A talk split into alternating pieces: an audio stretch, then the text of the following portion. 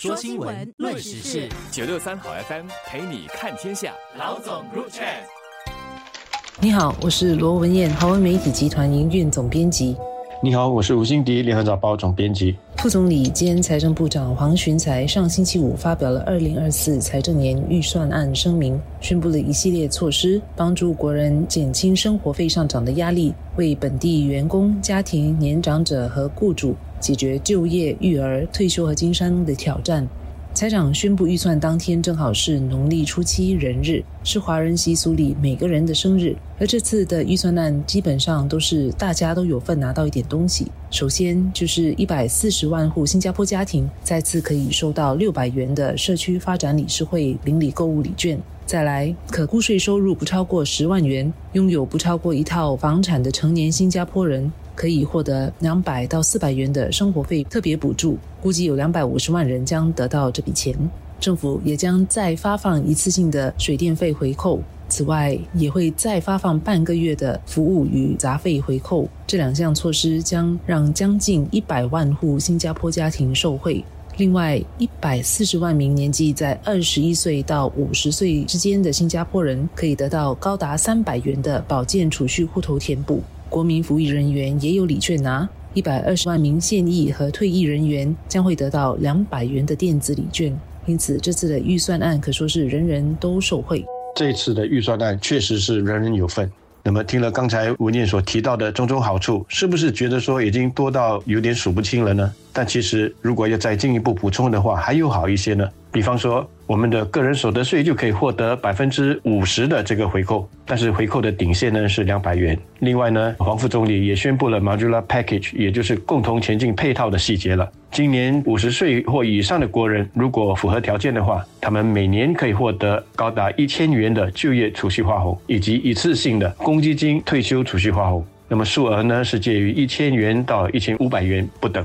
不过这两个花红基本上是要帮助那些较低收入的国人，所以如果你是属于中上阶层的，那就应该分不到这两个花红了。但有一个花红是所有五十岁或以上的国人都有的，那就是保健储蓄花红，每一个人可以一次过的获得七百五十元到一千五百元不等的保健储蓄的填补。但有一个计划可能是大家忽略的。那就是技能创前程进阶计划，它分成三个部分。第一个部分是给满四十岁的国人一笔四千元的这个培训补贴，这笔钱会存进每一个人技能创前程的个人户头里面。还没有满四十岁的人不用担心，只要你满四十岁。钱也就会进入你的户头里。那么第二个部分呢，就是当你有钱了之后，你要怎么用这笔钱？那么现在呢，是说让四十岁以上的国人在进修全日制的专业文凭课程的时候，可以继续的享有教育津贴。也就是说，他们的这个学费呢，跟年轻学生所缴的学费是一样的，都是有津贴的。那么第三部分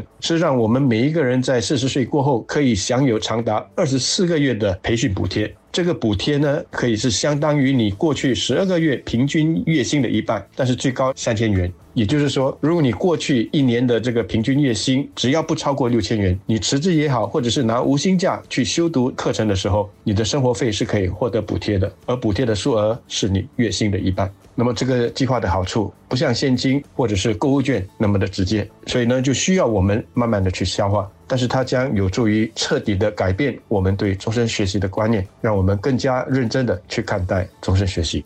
除了直接可以享受到的回扣和补贴之外，预算案也继续为国人日后的需求做好准备和铺垫。其中一个就是要应对本地人口迅速老龄化的趋势，政府未来十年将投入三十五亿元，为乐龄人士增添社区关爱祖屋等设施，并加强居家护理服务。同时翻新住宅区和交通设施，包括增建康疗花园、无障碍波道和清乐林巴士站等，为年长人士打造更宜居的生活环境。这些也都是国人日后都能够受益的措施。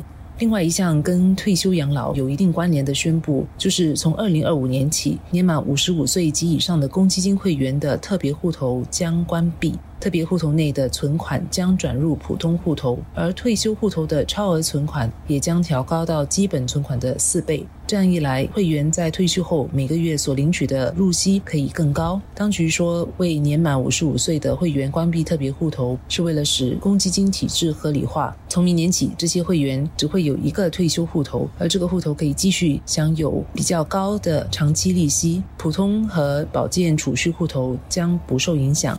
不过，由于退休户头内的存款不能像特别户头那样自由的提取，一些人的第一个反应是自己的退休金将更被套牢在公积金户头里，提取不出来了。因此，公积金局下来得更积极的向会员沟通有关关闭特别户头的原因和目的。当局呢说是要让现有的公积金体制合理化，言下之意就是说现在的公积金制度有不太合理的地方。那不合理的地方是什么呢？我们现在的公积金会员到了五十五岁的时候，有三个户头，一个是普通户头，一个是特别户头，一个是退休户头。这三个户头当中呢，普通户头的利率比较低，另外两个的利率是比较高的。退休户头的利率高，因为它要绑定到我们六十五岁之后才能够每月提取一个数额，所以它的灵活性是比较低的，利率高，这个很合理。但是满五十五岁的公积金会员，他只要公积金的存款达到最低存款的要求了之后，他是可以随时提取普通户头或者是特别户头里面的钱。也就是说，这两个户头它的灵活性基本上是一样的，都没有被绑定。但是两者之间它的这个利率却是有差别的，这就是不符合常理的地方了。那么二零二五年之后，公积金会员到了五十五岁就不会再有特别户头了，也就是说，他之前在特别户头里面所存的钱。在满足了最低存款要求了之后呢，这些钱就会转到普通户头里面去了。那你就会问，那些想要继续享有高利率的人，他们怎么办呢？那你就要做选择了。如果你想要有高利率，你就得牺牲灵活性，把钱呢移到退休户头里面去。但是如果你要高灵活性的话，那你就得牺牲利率了，你就得接受普通户头里面没有那么高的这个利率。这就像我们存钱在银行里面一样。如果你存在一个比较长期、要绑定一定时间的定期存款的户头里面的话呢，利率就比较高。但是如果我们是把钱放在可以随时提取的一般的储蓄户头里面呢，它的利率当然就比较低了。你是不可能同时享有高利率还有高灵活性的。相信大家在听了预算案声明之后，会在猜想今年是否会是大选年。而从预算案声明来看，确实是人人都有东西拿，家家户户每个月都有钱可领。而居于大多数的中层家庭或夹心层也都得到照顾，无论是在舒缓生活费高涨方面，或是就业问题、退休养老开销等等各方各面，连企业也都得到照顾，能享有公司税回扣。这次的预算案声明也没有重大的税务上调，也没有宣布将推行新的税收计划。因此，可以说这次的预算案在各方各面都是相当讨喜的。如果在今年内举行大选，就这次的预算案而言，是没有什么可以让人挑的地方。今年大选与否，我不知道，也不应该是这次预算案的重点。可以肯定的是，这是黄循才正式接棒为新加坡总理之前的预算案声明。因此，我们不妨去注意未来总理在这整份声明的内容，留意他是如何分配政府的资源，也要如何带领国人应对和克服挑战，一起走向新加坡携手前进所构画出的未来。明年的这个时候，黄循才应该就是新加坡总理了。而到时候是否仍然是他？他担任财长，或是会有另外人接任？相信我们在这一年内就会有答案了。确实，这个预算案除了是人人有份之外呢，它还有一个特点，就是跟过去好几年的预算案不同的，那就是几乎没有人会因为这个预算案而感到不高兴。过去的预算案虽然也是大派红包，但是它总也会夹杂着一些所谓的坏消息。那么过去两年当然就是有消费者的调高了，那么其他呢，还有包括了，比方说财富税的扩大还有调高。烟酒税也好，碳税也好，耗水税也好，甚至客工税的调高。总之呢，预算案一定会有一个部分呢，它是让一些人，甚至是很多人觉得说他们要多缴税的。